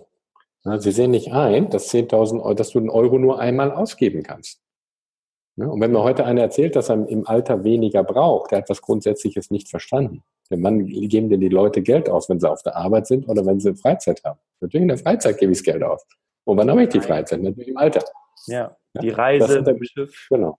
Das sind dann die Leute, die mit dem Kissen im Fenster liegen und Falschparker aufschreiben, weil sie sich nicht mehr leisten können, in die Stadt zu fahren und sich dort ein Cappuccino zu kaufen. Ja. Und das ist traurig. Echt traurig. Also das Krasseste, was ich jetzt gerade erlebt habe, das, das werde ich auch in meinen, meinen Keynotes einbauen, das ist ein, ein Pärchen, Anfang 60 sind jetzt ausgewandert, haben eine Abfindung bekommen, also er hat eine Abfindung bekommen äh, die haben nichts auf der Tasche. Das Einzige, was sie haben, ist eine Lebensversicherung, die in äh, zwei Jahren fällig wird mit 100.000 Euro. 100.000 Euro ist deren gespartes Vermögen nach 40 Jahren Arbeit. Das ist, das, also, hm? das ist ja, das entspricht ja, ich sag mal, mehr oder weniger das Durchschnittseinkommen, mehr oder weniger, ne? Wie gesagt, falls jetzt einige steil gehen, äh, ja. von zwei Jahren bei den meisten Leuten. Richtig, genau. Mehr ist es nicht. Jahre. nach 40 Jahren Malore haben die 100.000 Euro auf dem Konto und das war's. Und den habe ich ein Modell gestrickt, wie durch ein Investment in eine Photovoltaikanlage, durch eine intelligente Strategie, die, musste der 100.000 investieren in die Photovoltaikanlage und hätte, und jetzt halte ich mal fest, 100.000 Euro vom Finanzamt zurückbekommen und zwar sofort, nicht in fünf Jahren, jetzt. Das heißt, im Klartext, das Finanzamt hätte ihm eine, ein Investment geschenkt, wo er insgesamt über die nächsten 40 Jahre 280.000 Euro Ertrag rausgezogen hätte. Mit null Einsatz, mit null. Und da kam eine E-Mail zurück. Mhm. Sehr geil. Vielen Dank für Ihre Zeit. Tollen Vorschläge, alles super. Wir sind ja total begeistert. Aber leider passt dieser Vorschlag nicht zu unserer kurz-, mittel- und langfristigen Finanzplanung. Auch wenn kein Motor gewesen war, hätte ich trotzdem gerne gekotzt. Weil A, die haben keine Finanzplanung. Ja? ja? Und B, wie kann man so boniert sein? 100.000 Euro in der Situation. Hätte der 20 Millionen auf dem Konto und sagte, komm, was soll ich mit 100.000 Euro, das verfresse ich zum Frühstück, das ist eine Rundungsdifferenz nach dem Komma. naja gut, hätte ich ein bisschen Verständnis für gehabt. Aber das hätte dem eine spürbare Verbesserung seiner Lebensqualität herbeigeführt, eine spürbare Verbesserung. In, welche, in welchen kurz-, mittel- und langfristigen Finanzplan, bitteschön, soll eine, ein, ein Investment von 100.000 geschenkten Euros, wo soll die bitteschön nicht reinpassen? Aber was mich jetzt interessiert ist, weil das kenne ich ähm, auch viel aus dem Bekanntenkreis und auch so irgendwie aus eigener Erfahrung. Ähm, jetzt hast du diese Strategie, ne? jetzt wird dir das alles aufgezeigt und, und du verstehst es auch, weil ich nehme, mir, ich, ich nehme an, du nimmst dir schon die Zeit, bis die Leute es wirklich verstanden haben. Genau. Genau. Warum kommt dieser Rückzug? Woher kommt der? Was ist also ich hatte während des, genau, des, äh, äh, während des Gespräches, ähm, als ich denen das erklärt dann habe, auch wo, wo der Vorteil liegt und dass sie nichts investieren müssen, habe ich relativ äh, eine Verhalten, ein Verhalten gespürt auf der anderen Seite. Und da habe ich äh, auch ganz bewusst gefragt, ist denn eigentlich gerade bewusst, worum es hier geht? Ist Ihnen bewusst, dass Sie so viel Geld geschenkt haben bekommen und dass Sie nichts einsetzen müssen? Und da sagte die Frau zu mir, wissen Sie, Herr Quante, meine Opa hat immer gesagt, du kriegst im Leben nichts geschenkt. Und das hat sie so mit einer Wehmut gesagt, wo ich sofort wusste, da kommst du nicht weiter. Die sind so blockiert in ihren Gedanken und in ihren limitierenden Glaubenssätzen, so blockiert, ja, dass sie die kleinste Chance im Leben nicht erkennen. Und auf meinen Keynotes sage ich immer, eine der, der ähm, äh, der Gründe, warum Leute erfolgreich sind oder nicht, ist das Thema Erkennen von Chancen. Wenn die Tauben gebraten durch die Luft fliegen, dann musst du auch mal den Mund aufmachen. Ja, aber ich liebe es dann immer wieder, dass die Leute sagen, oh, gebratene Taube. Äh, ach nee, nee, heute bin ich vegan. Heute mache ich mal vegan. Ja? Und dann kommt die nächste Taube angeflogen und sagt, hm, ach nee, nee, die ist mir zu klein, die Taube. Ja? ja. Die nächste, nee, ach, die, die sieht jetzt nicht so gut aus. Hm, ach, ist ja schon wieder eine. Naja, Tauben, gebratene Tauben ist ja doch keine Seltenheit. Dann warte ich nochmal auf die nächste. Ja. Nee, das esse ich lieber Fisch. Ja? Und so ist das im Leben, dass Menschen ihre Chancen einfach nicht erkennen. Die einzige Frage, die ich mich in dem Fall gestellt habe bei dem Typen, äh, äh, warum haben sie nicht schon früher rausgeschmissen? Weil wenn ich so Investitions, also wenn ich so Entscheidungen treffe, wie im mhm. Privaten, so im Beruf, wie im Kleinen, so im Großen, frage ich mich immer, verdammt nochmal, wie macht ihr euren Job? Wie macht ihr verdammt nochmal euren Job mit so einer, so einer Entscheidungshistorie? Ja, ver verstehe ich. Und ich habe das Gefühl, dass gerade aber auch nochmal das Thema Finanzen, du hast es ja schon angesprochen mit den Glaubenssätzen, also für diejenigen, die nicht wissen, was Glaubenssätze ist, das sind so Dinge, die wir schon ganz, ganz früh eingeprägt bekommen und uns dann immer wieder einreden ja. und uns ausbremsen ähm, wenn es dann vor allem auch um das Thema Finanzen geht und dann mit einer hohen Unsicherheit, das kann ich ja gar nicht googeln, ne? das, das mhm, verstehe ich dann selber nicht, genau. ja. äh, dass dann häufig der Ruckzuck ist, ne? gerade bei Geld. Ja, genau, genau. Ja, es ist sehr viele, ich sag mal, wir haben so innere, ich nenne das immer so Selbstverarschungsprogramme, ne? so innere Selbstverarschungsprogramme, wo wir uns permanent äh, äh, selber verarschen. Ich habe jetzt neulich auch wieder ein junges Pärchen da gehabt, also, also zwei, zwei Brüder, wo es um eine äh, Übertragung von Vermögen und so weiter, da habe ich ein geniales Konzept gemacht und die haben nachher wieder back to the roots, das, was man kennt, das, was normal ist, das, was der Banker erzählt. Also die haben schätzungsweise mal locker mal 100, 150.000 Euro verschenkt durch das Konzept. Aber du kriegst, du kriegst das in die Köpfe der Leute nicht rein. Dir fehlt Grund, grundlegendes Wissen über Geld. Die wissen ja. nicht, was ist ein Zins. Ja, ja. Also, wenn du sie fragst, sagen die, natürlich weiß ich das, aber die wissen das nicht. Die wissen nicht, was ist ein Zinseszinseffekt. Die kennen den Unterschied nicht, ob ich, aber, ob ich eine Privatausgabe mache, also steuerlich nicht abzugsfähig, oder eine Geschäftsausgabe steuerlich abzugsfähig. Den Effekt, der daraus entsteht. Das sind eigentlich Basics, aber das, das wissen die nicht. Ja. ja. Ähm, jetzt erzähl doch mal, ähm, weil das, das, das, also dass Menschen bei Geld einfach totale Angst haben, kann ich verstehen. Und ich glaube, die, die uns jetzt zuhören, die sagen dann vielleicht auch, ja, also das ist auch mm, Bauchschmerzen. Ja.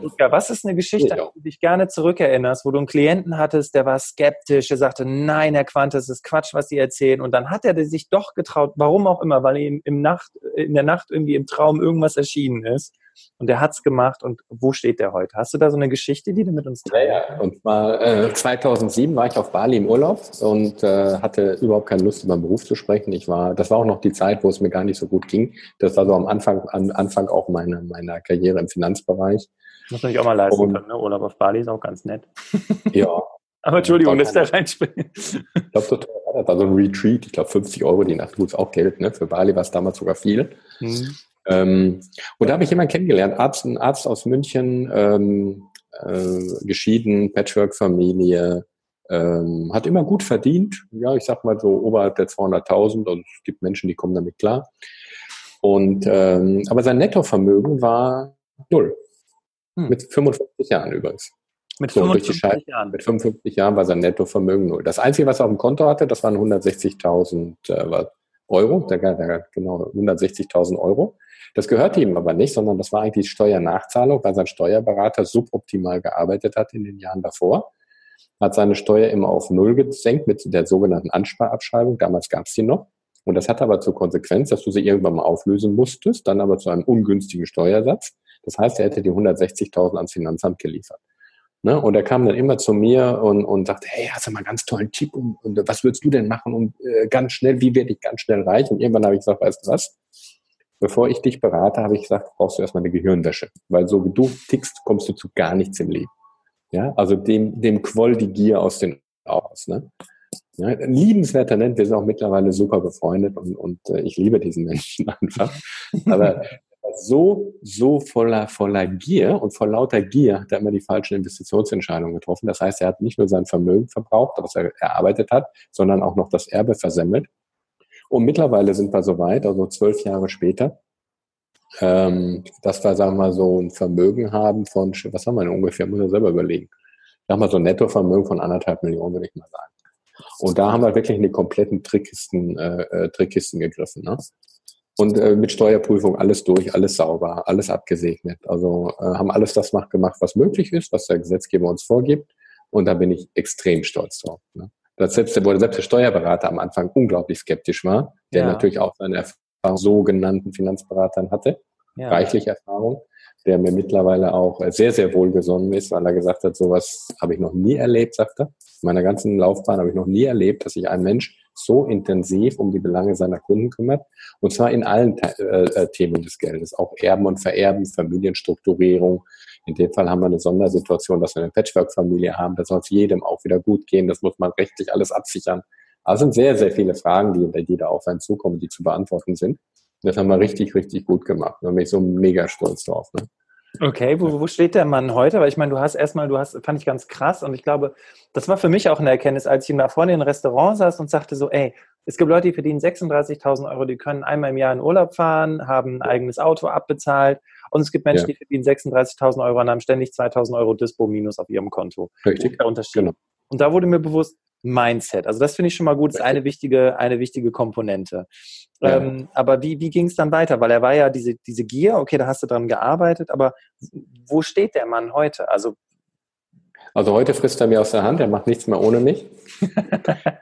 ich habe ungefähr drei Jahre gebraucht, um ihn so einigermaßen ein bisschen im Kopf zu drehen. Ich habe damals halt noch keine Seminare angeboten. Ich war damals natürlich, ich meine, das ist fast 20 Jahre her, ja. Äh, zwölf Jahre, nee, zwölf, zwölf Jahre her, da stand ich natürlich auch noch nicht so da, wie ich heute da stehe, auch von meiner Erfahrung und von allem drum und dran. Ähm, würde ich heute nochmal anders rangehen. Äh, ich würde sagen, erstmal kommen erstmal zwei Tage zu meinen Seminaren oder ein vier. Ich werde jetzt künftig zwei, zweimal zwei Tage machen. Ah. Kommen vier Tage zu meinen Seminaren und dann gehen wir mal an, an die Sache dran. Ja. Ne? eine gewisse Ernsthaftigkeit überhaupt zu erkennen. Also es hat mich sehr, sehr, sehr, sehr viele Stunden gekostet. Ein Telefonate nachts, stundenlang, wo es auch, wo auch Ängste hochkamen. Ne? Sehr, sehr viele Ängste äh, die man auch ernst nehmen muss, weil äh, viele Menschen sind ja geprägt aus der Vergangenheit und äh, haben auch Ängste von anderen übernommen. In der äh, systemischen Therapie hat man das ja sehr oft. Und das war in dem Fall auch so, dass viele Ängste übernommen wurden. Und da muss man äh, sorg sorgfältig mit umgehen. Die darf man nicht einfach übergehen. Ne? Auch Existenzängste, die übrigens jeder hat, ich auch. Ne? Das Umfeld mehr, auch, ne? Weniger, aber das hat fast jeder. Ne? Ja. Das Umfeld auch, denke ich gerade dran. Ne? Also jetzt, jetzt fängt er an, es anders zu machen und ich weiß nicht, vielleicht die Erben oder Freunde und Bekannte die sagen, bist du bescheuert und warum machst du das? Und ja, die, am schlimmsten die eigene Frau. Ui. Ja, ja die, das war, das war die eigene oder? Frau. Scheidung, oder? Oder war das nee, die, die neue? Die neue. Mhm. Weil die neue war, war, eben auch so geprägt wie er. Nur, nur mit dem Unterschied, dass er sie das Geld nicht rausgehauen hat, aber sie war so in der Denkstruktur klein, klein. Ne? Auch eher so in der Opferhaltung. Ne? Und man kriegt nichts geschenkt. Und nein, Risiko nicht. Gleichzeitig aber natürlich den Anspruch zu haben, ja, wer soll mich denn mal absichern, wenn es mir nicht mehr gut geht? Ja, wie soll ich denn mal meine Rente bezahlen? Mhm. Ja? Und das ist dieser Spagat, den viele Leute haben. Erlebe ich übrigens bei Ehepartnern sehr oft. Ja, dass der eine Ehepaar, äh, Ehepartner will und der andere es aber nicht versteht. Ja? Also äh, le leider bei Frauen. Gut, gibt auch umgekehrt, muss man fairerweise sagen. Also ein Ehepartner will, kommt auch zu den Seminaren, da kommt er nach Hause, sagt der andere Ehepartner, äh, nö, äh, ich verstehe, ja, da kommt doch mit zum Seminar. Ne? Ja. Das ist also auch ganz schwierig, also wenn man da nicht an einem Strang zieht. Deswegen werde ich, habe ich auch gesagt, wenn, wenn ich beide Ehepartner auf dem Seminar sind, mache ich keine Beratung mehr. Das macht keinen Sinn, weil der eine hat es dann verstanden, der andere nicht. Da fängst du wieder bei Adam und Eva an. Ja. Und wir müssen erstmal gucken, gucken, dass wir in der Birne unsere, unsere, unsere Blockaden gelöst kriegen. Ja. Wichtiger Punkt. Und schwierig. Mhm. Dieser Mann mit seinen, was waren es, 120.000 Euro auf dem Konto, ne? Die, wo mhm. das Finanzamt eigentlich nur darauf gewartet hat, das Geld einzuziehen. Ja. Ähm, die haben wir aber wieder netto gemacht. Erzähl doch mal, wo steht er denn heute? Wo, wie ist er finanziell aufgestellt? Ist er, äh, wir haben ja keine also, Namen genannt, ist ja alles gut. Äh, nee, um Gottes Willen darf ich auch nicht. Nee, nee, eben. Aber ist er jetzt, ähm, weiß ich nicht, hat er da seine, seine, seine Schäfchen ins Trockene gebracht? Weiß ich nicht, ist Millionär, ähm, hat sein Haus ja. auf Malibu oder na, ganz so nicht, aber wir haben, wir haben schon ein, sieben, ein, ein gut, gut siebenstelliges Nettovermögen mittlerweile. Das heißt, ich sage mal, damals hat seine Situation aus, er ist 2000 Euro Rente in Rente gegangen. Das ist Hartz IV. Mit 2000 Euro wäre er äh, als, als gut verdienender Arzt mit, was ja. hast du gesagt, 200.000 Euro Jahresgehalt, wäre er mit 2000 Euro in Rente gegangen. Ja. ja weil, weil die, äh, zum, es hat ja äh, mehrere Ursachen. Zum einen haben die Versorgungswerke die Renten gekürzt. Mhm. Ja, du bist ja als Arztpflicht versichert im Versorgungswerk. Das heißt, das, was die ursprünglich mal versprochen haben, haben sie nicht eingehalten. Das ist der eine Punkt. Der zweite Punkt ist, dass durch seine Scheidung die Frau ja einen Teil seines Versorgungsausgleiches bekommt. Ja, und der dritte Punkt ist, dass äh, die, das ähm, Alterseinkünftegesetz geändert wurde. Das heißt, dass diese Renten künftig komplett zu versteuern sind, was vorher nicht der Fall war. Na, das heißt, die 2000 Euro, da zahlt er auch noch Steuern drauf und Krankenversicherungsbeiträge. Wow. Das heißt, nach Krankenversicherung hätte er 1200 Euro zum Leben gehabt und das ist, und davon hätte er seine Miete bezahlen müssen. Das ist äh, in München unter, unterhalb von Hartz IV, weil Hartz IV zahlt ja noch die Miete plus 400 Euro. Ja, also es ist so Hartz IV-Niveau. Das, das wäre, und das nach 40 oder 50 Jahren mal hoch, das ist sehr traurig.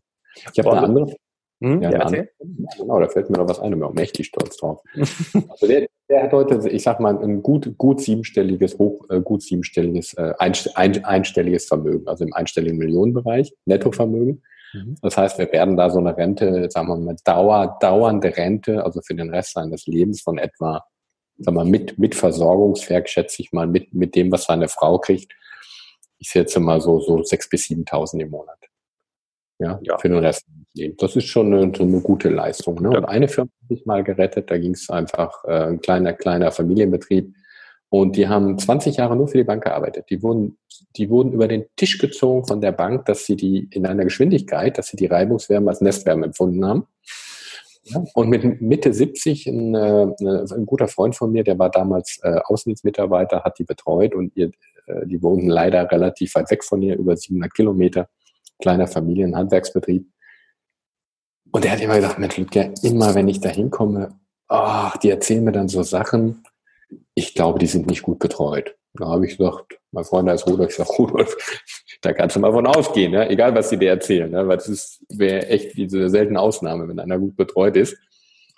Und dann habe ich gesagt, gut, ich fahre da mal hin, 750 Kilometer. Und dann habe ich mir das mal angeguckt, das war eine Katastrophe. Ja, das, da saßen da drei vermeintlich erwachsene Menschen, Anfang 70, also die, die Senioren und der Junior.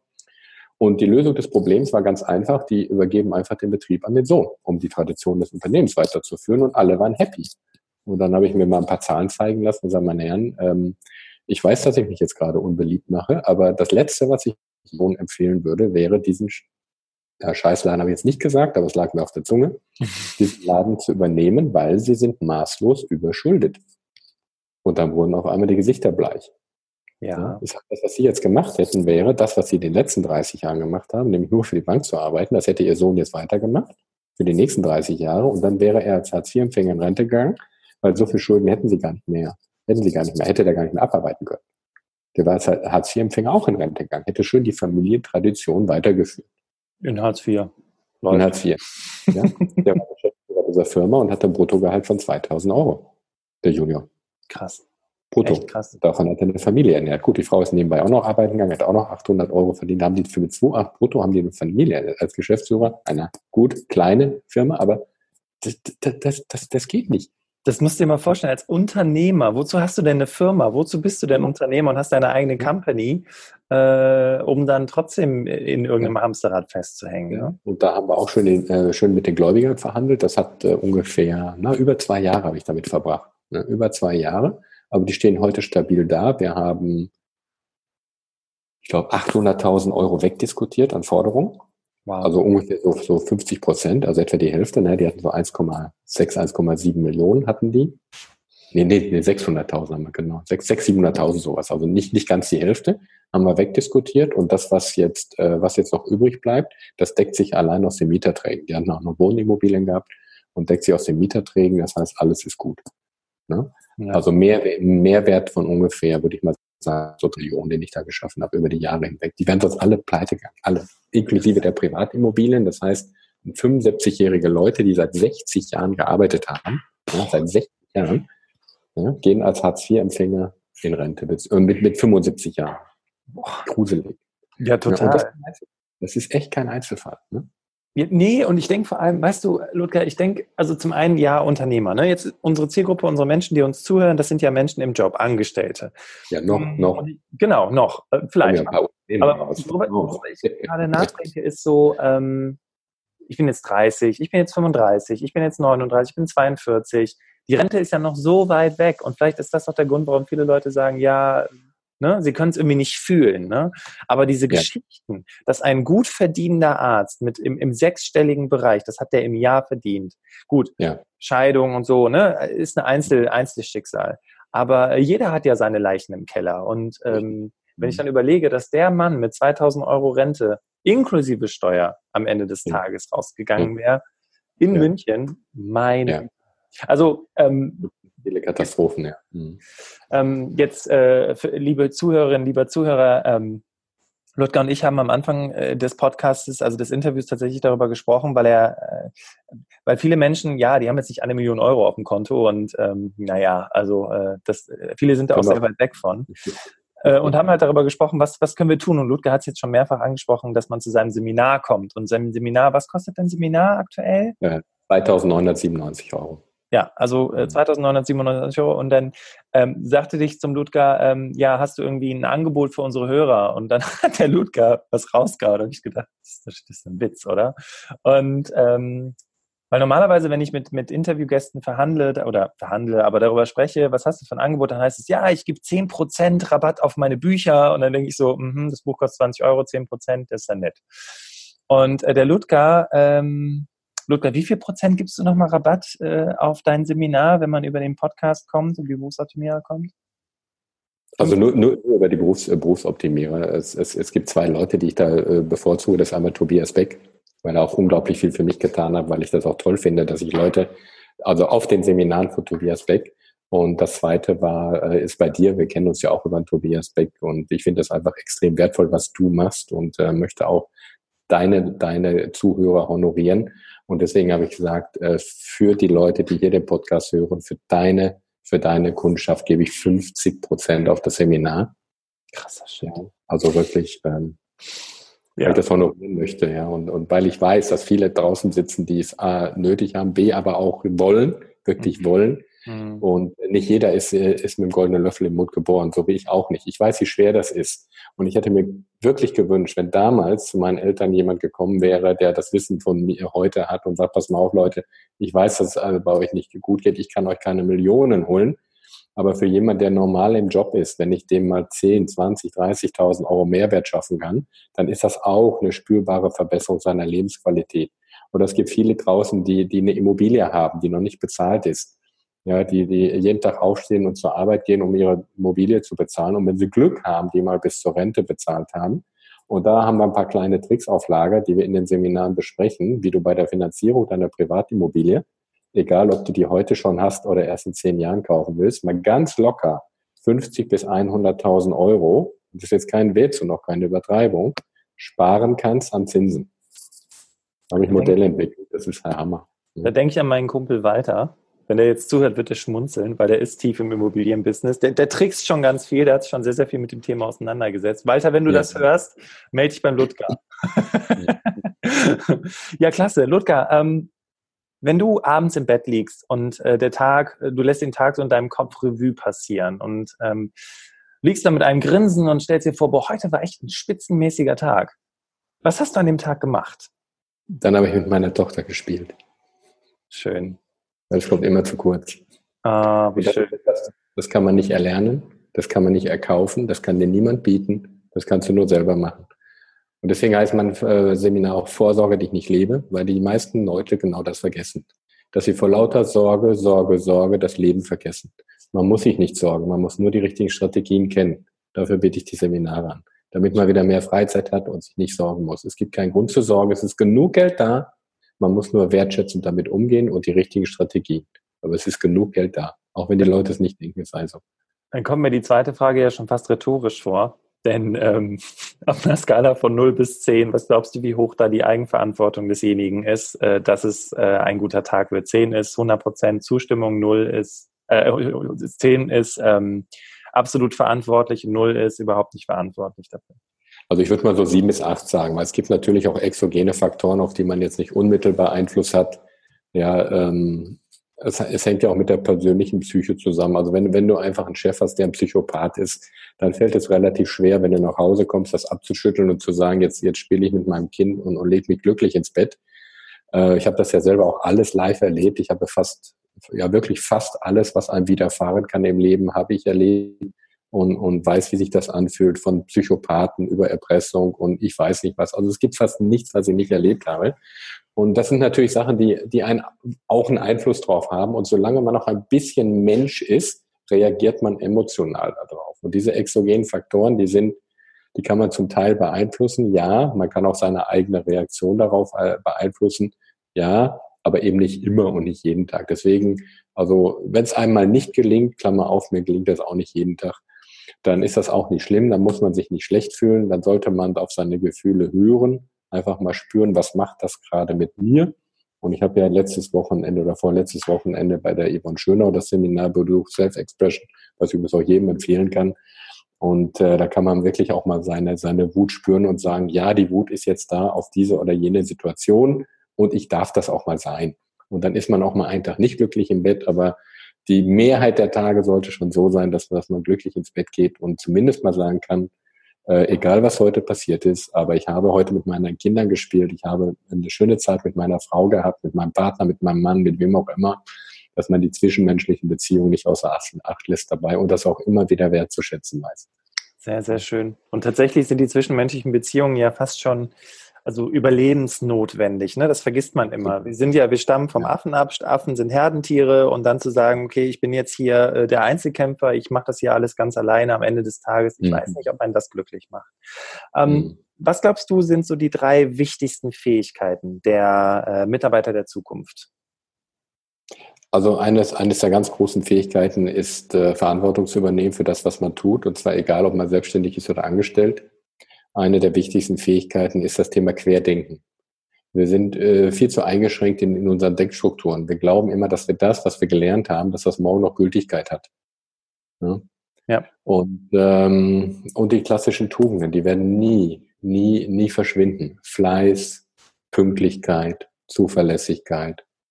Ja. ja. Ich glaube, die Tugenden, die klassischen Tugenden, die vermisse ich teilweise heute schon. Auch ja. Zuverlässigkeit, man. Auch mal, wenn man A sagt, muss man auch B sagen. Es gibt dann so Sprüche, so Sprüche, wer A sagt, muss gar nichts sagen. Ah, das sehe ich nicht ganz so.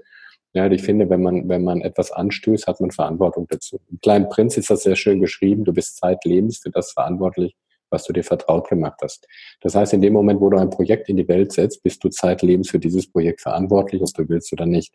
Weil du hast es in die Welt gesetzt. Das ist wie, ja, das ist wie ein Stein, den man ins Wasser wirft. Der macht auch Kreise, obwohl der Stein selber ja nur so groß ist, ist der Kreis nachher aber so groß. Ja. Das heißt, ich bin für die Kreise verantwortlich, die das zieht. Ja. Ich erlebe das immer wieder bei, bei Sprechern, die auf die Bühne gehen, dass es da doch den einen oder anderen oder die eine oder andere mal gibt, wo ich das Gefühl habe, dass die äh, sich nicht bewusst sind, welche Verantwortung sie als Sprecher haben. Ich werde als Sprecher anders wahrgenommen. Also muss ich mir sehr gut überlegen, was ich den Leuten erzähle. Weil die Leute können das nicht differenzieren. Ja. ja. Und gerade in unserem Bereich gibt es tendenziell eher Leute, die die Verantwortung nicht übernehmen, die eher aus eigenen Interessen handeln als aus Gemein Gemeinwohlinteresse heraus. Und das äh, finde ich besonders nicht so besonders gut. Also da sollte man schon die Verantwortung übernehmen für das, was man tut. Sehr und das schön. betrifft übrigens jeden Einzelnen auch in sein, innerhalb seiner Firma. Ja, ja. Verantwortung übernehmen, finde ich gut. Verantwortung übernehmen, Querdenken mhm. und die klassischen Tugenden. Ähm, ja. Wenn ich das, das jetzt alles nicht habe, mhm. ähm, ja. Gibt es da Bücher, die ich lesen kann, um das zu lernen? Oder ein Buch, wo du sagst, lies das unbedingt, weil dann ähm, kommst du auf jeden Fall schon mal einen Schritt weiter an diese, an diese Sachen ran. Ja, ich liebe Tobias Beck und sein Mindset, äh, Unbox Your Life beispielsweise, das neue Buch. Ich, ich finde aber auch Del Carnegie, ich hab, kann mich erinnern, dass das eine meiner ersten Bücher war. Ich lese übrigens gar nicht so viele Bücher, also ich beschäftige mich lieber mit dem Menschen persönlich. Mhm. Aber Del Carnegie zum Beispiel, wie man Freunde gewinnt. Mhm. Ja, ähm, oder äh, wer ist das andere? Nicht vor Sorge dich nicht liebe, sondern Sorge, äh, dich, nicht. Sorge dich nicht lieber, ja, ja, genau. äh, finde ich nach wie vor hat immer Gültigkeit. Ne? Also ja. der, der Lieblingsspruch ist, zwei Menschen sitzen auf der Straße und schauen in die Ferne. Der eine sieht nur Schmutz und der andere die Sterne. Ja. Da ist so viel Wahrheit dran. Ne? Also wenn, wenn ihr jetzt heute gerade bei, an eurem Arbeitsplatz äh, äh, sitzt und, und rumnölt, was gerade alles schlecht ist, ja, macht mal einen Cut und schreibt mal auf, was ist gut. Ja. Also schreibt mal wirklich auf, ist ja gar nicht so leicht. Ne? Schreibt es mal auf und nehmt doch wirklich mal Zeit dafür und dann werdet ihr feststellen, es ist nicht alles schlecht. Toll. Ja. Toll. Toll. Immer, egal wo man gerade ist. Ne? Ähm, bringt mich tatsächlich in eine sehr, sehr schöne Überleitung. Vielen Dank dafür. Nämlich tatsächlich die Vision. Ähm, äh, äh, Ludger, als er als kleiner Junge war, ich meine, der hat mit zwölf Jahren angefangen zu arbeiten und hart gearbeitet und hatte diese Vision, ähm, halt eben nicht diesen Stress zu haben, wenn er mal groß ist. Und ähm, die Vision der Berufsoptimierer ist es, eine Welt zu schaffen, in der Menschen sich persönlich und beruflich weiterentwickeln können und mit dem erfolgreich sind, was ihnen am meisten Spaß macht. Und wenn du mhm. diese Vision auch für dich, äh, liebe Hörerinnen, lieber Hörer, ähm, ja, wenn, wenn die auch zu dir passt, dann freuen wir uns über eine Bewertung auf äh, iTunes oder einer Podcast-App deiner Wahl und äh, freuen uns, dich in einem anderen Zusammenhang, vielleicht auf einem Seminar von Ludger, äh, auch mal wiederzusehen. Und ähm, an dieser Stelle möchte ich ein ganz, ganz, ganz großes Dankeschön für den Ludger aussprechen. Sehr gerne. Das, das ist super, dass du dir die Zeit genommen hast. Vielen Dank. Ähm, und vielen Dank an dich, liebe Hörerinnen, liebe Hörer, dass du dass du, ich hoffe, aufmerksam zugehört hast und viel für dich mitgenommen hast. Und ähm, an dieser Stelle möchte ich mich verabschieden. Dankeschön und übergebe das letzte Wort an Ludger. Bitteschön. Ja, ich sage auch mal vielen Dank fürs Zuhören und äh, ich kann euch eins sagen, die Welt ist nicht so, wie man sie sieht, sie ist äh, einfach gefärbt durch eure, eure, Brille und putzt mal ein bisschen, putzt mal ein bisschen die Brille und die Wahrnehmung, ihr werdet feststellen, wie viele schöne Facetten das hat. Ich sage vielen, vielen Dank und hoffe, dass wir uns bald wiedersehen, vielleicht auf einem meiner Seminare oder bei Tobias Beck, da bin ich ja auch sehr oft und wünsche euch alles Liebe.